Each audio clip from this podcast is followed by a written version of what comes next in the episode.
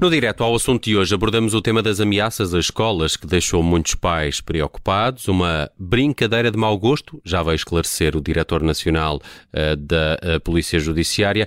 É nosso convidado uh, Pedro Faria, advogado do escritório Rodrigues Bastos Magalhães e Silva. Junta-se nesta conversa do direto ao assunto de hoje à Judite França, ao Bruno Vieira Amaral e ao Miguel Videira. A Polícia Judiciária já vai esta tarde esclarecer que os autores das ameaças são jovens, menores e que não tiveram noção do impacto das publicações que fizeram nas redes sociais. A verdade é que instigaram medo em alguns pais e alunos. Pedro Faria, bem-vindo. A lei prevê qualquer tipo de punição para estes casos? Boa tarde. Uh, bom, vamos ver. Depende da idade uh, de, de, dos jovens. A lei geral que é aplicável aos imputáveis maiores de 18 anos está fora de causa, nunca será aplicada. No caso em apreço, se os autores desse crime, e digo aqui crime entre aspas, porque é um crime se for praticado por um imputável, estamos a falar de um crime que está previsto no Código Penal, é o artigo 305 do Código Penal, é um crime que está inserido no capítulo uh, uh, dos crimes contra a ordem e a tranquilidade públicas e constitui, portanto, um crime contra a paz pública que é punido com prisão até dois anos ou com pena de multa até 240 dias, se for praticado por um maior. Se for praticado por um menor, depende também se tem eh, mais de 16 anos ou se eh, tem uma idade compreendida entre os 12 e os 16 anos. No caso em preço, eu não sei. Eh, Mas vamos olhar para essa faixa etária entre os 12 e os 16 anos. Muito bem. Tratando-se então da prática deste crime uh, por uma criança, uh, o, que, o, que, uh, o que a lei tutelar educativa, que é a legislação que é aplicável a estas situações, dispõe é que deverá ser então, poderá vir a ser então aplicada a esse norma medida tutelar educativa. A medida tutelar educativa é essa que, caso venha a ser aplicada, será aplicada por um juiz e que tem diversos níveis de gravidade, desde a mais leve, que é uma simples admoestação, até à medida mais grave, também prevista nesta legislação, que é uma medida de internamento em centro, em centro educativo, e que pode ser em regime aberto, semi-aberto ou em regime fechado. Já agora, é... já agora falta-nos falar da faixa entre os 16 e os 18 anos, porque até, neste, até agora não se sabe a idade destes menores. Muito bem, muito bem. Entre os 16 e os 18 anos uh, uh, aplica-se um, um regime especial ou, ou melhor, aplica-se o regime do Código Penal especialmente atenuado. Eh, há também uma legislação, que é o regime chama-se precisamente regime penal aplicável a jovens delinquentes, eh, e que é basicamente um regime especialmente atenuado daquele que resulta da aplicação direta do Código Penal, em que, naturalmente, que os juízes terá em atenção não tanto a punição desse crime, mas sim mais necessidades de ordem de reinserção social de educação e de, de, de, chamada desses jovens para a vida em comunidade, segundo o direito instituído. Hum. Mas, basicamente, é muito distinta da outra, do outro regime para crianças entre os 12 e os 16 anos, que, que esses sim são inimputáveis do ponto de vista da responsabilidade criminal. Aqui já há imputabilidade criminal, mas uma imputabilidade criminal atenuada, especialmente atenuada por este regime penal aplicável a jovens delinquentes. Hum. Os autores foram encontrados rapidamente, mas com os metadados que permitem auxiliar na identificação e localização de informação uh, seriam importantes neste contexto, uma vez que estamos a falar de mensagens enviadas por WhatsApp, mas também posts no Facebook e no TikTok? Vamos lá ver. Aí entramos, eu diria, num capítulo à parte.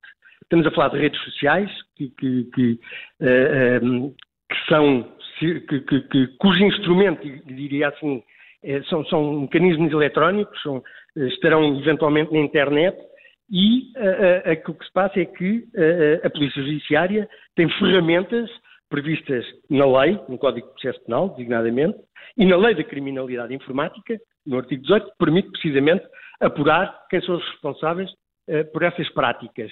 Eh, e isso é feito eh, no âmbito de um inquérito, que necessariamente terá sido promovido, e, eh, e essa, essa, eu diria, essa pesquisa, essa, esse controle, essa, esse apuramento de quem é o autor, tem que ser devidamente autorizado pela legislação criminal e terá sido certamente. Hum.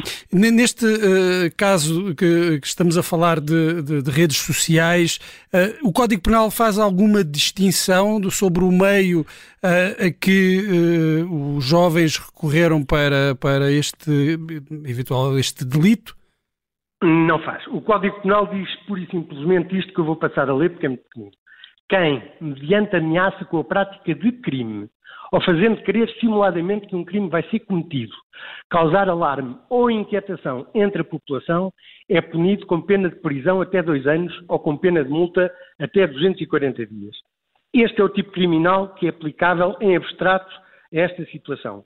Trata-se, tanto quanto julgo saber, eh, de uma ameaça de um ato terrorista ou, similar eh, a ser levado a cabo eh, de forma pública numa escola, penso que terá sido isso. Uhum. E, e, nessa medida, este é o tipo criminal uh, uh, concretamente aplicável. E, na sua opinião, é suficiente, é, é, satisfatório, por assim dizer, é, é, como está atualmente o Código Penal, ou deveria contemplar aqui também especificamente este tipo de crime no, nas redes sociais e utilizando este tipo de plataformas? Vamos lá ver. Vamos lá ver. A lei da criminalidade informática, que é também uma lei penal, uh, uh, contempla precisamente o meio através do qual o crime é praticado. E neste caso concreto, é praticado através de meios eletrónicos. E, portanto, a lei da criminalidade informática uh, prevê precisamente isso.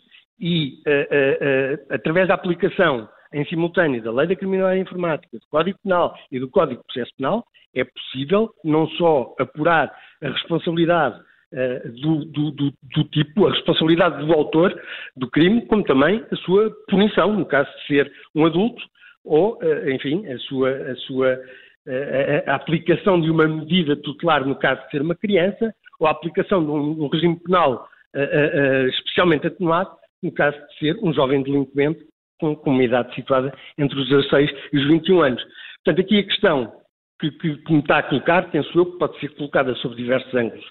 Eh, de análise, mas se me está a falar em termos abstratos no que respeita à medida da pena, eu sobre isso, com toda a franqueza, não tive sequer tempo de pensar. Eu diria que isso terá sido certamente objeto de reflexão pelo legislador e a medida da, tempo, da, da pena poderá ser ajustada. É, é, é, uma moldura penal que vai até dois anos. E depois, concretamente, perante o caso concreto em apreço, é, é determinada pelo, pelo juiz. Uh, eu diria que sim, até dois anos parece-me que é suficientemente dissuasora. Uh, embora também seja previsto no Código Penal a possibilidade desta medida ser agravada em determinadas circunstâncias. Eh, Pedro, e, e, os pais podem de alguma forma, e o Código Penal prevê alguma penalização para, para os pais destes menores, podem ser corresponsabilizados por este ato? Do ponto de vista civil, do ponto de vista penal, certamente que não do ponto de vista civil, eventualmente. Eh, eh, o, menor sendo eh, incapaz tem sobre si o poder paternal, não é?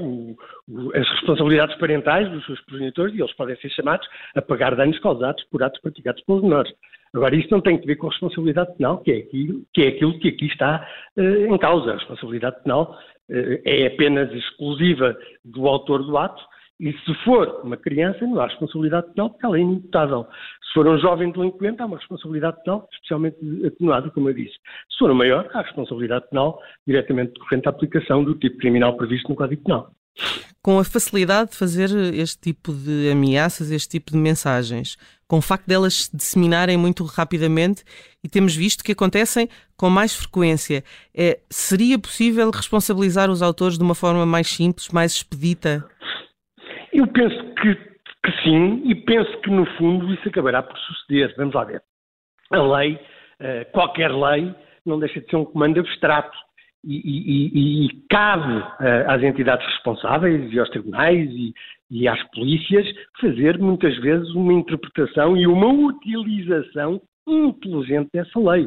Uh, eu não sei no caso concreto o que é que se terá passado ou não em resposta a, a, esses, a essas mensagens, a esses, a esses, anúncios públicos. Pelos vistos, a Polícia Judiciária fez o trabalho dela e apurou e conseguiu ver quem eram os autores.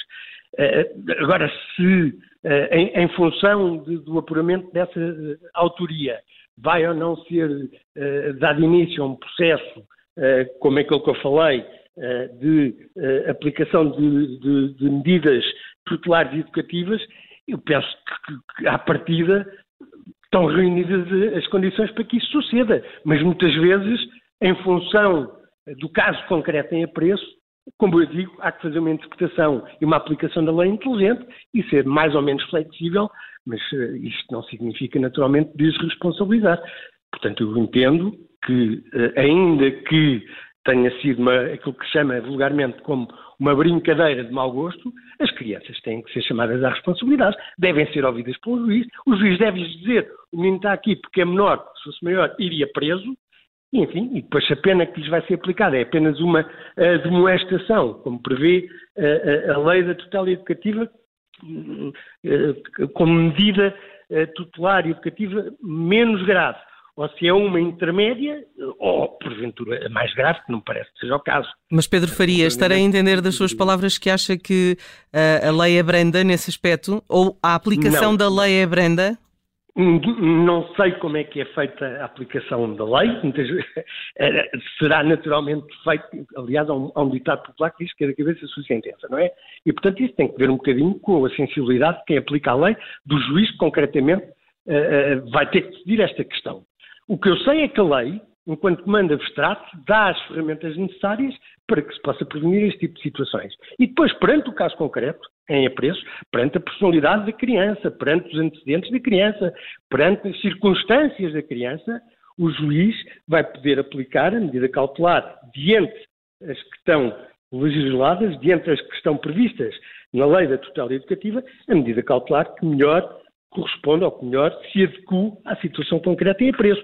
E como eu lhe disse, vai desde uh, uh, a, a, mera demonstração, como também pode ir à realização de uma prestação económica, que nesse caso será a, a, cargo dos pais, como pode ser também a imposição de quaisquer obrigações, a frequência de, de programas formativos, um acompanhamento educativo ativo, enfim, o juiz certamente não deixará de aplicar, no caso concreto em preço, a medida que considera ajustada e eu entendo, à partida, não tenho razões nenhumas para pensar que o juiz não vai ser criterioso e não vai uh, optar pela medida que melhor se adequa ao caso concreto em preço. E, como digo, também muitas vezes tem que ver com a própria personalidade do autor dessa prática. Uhum.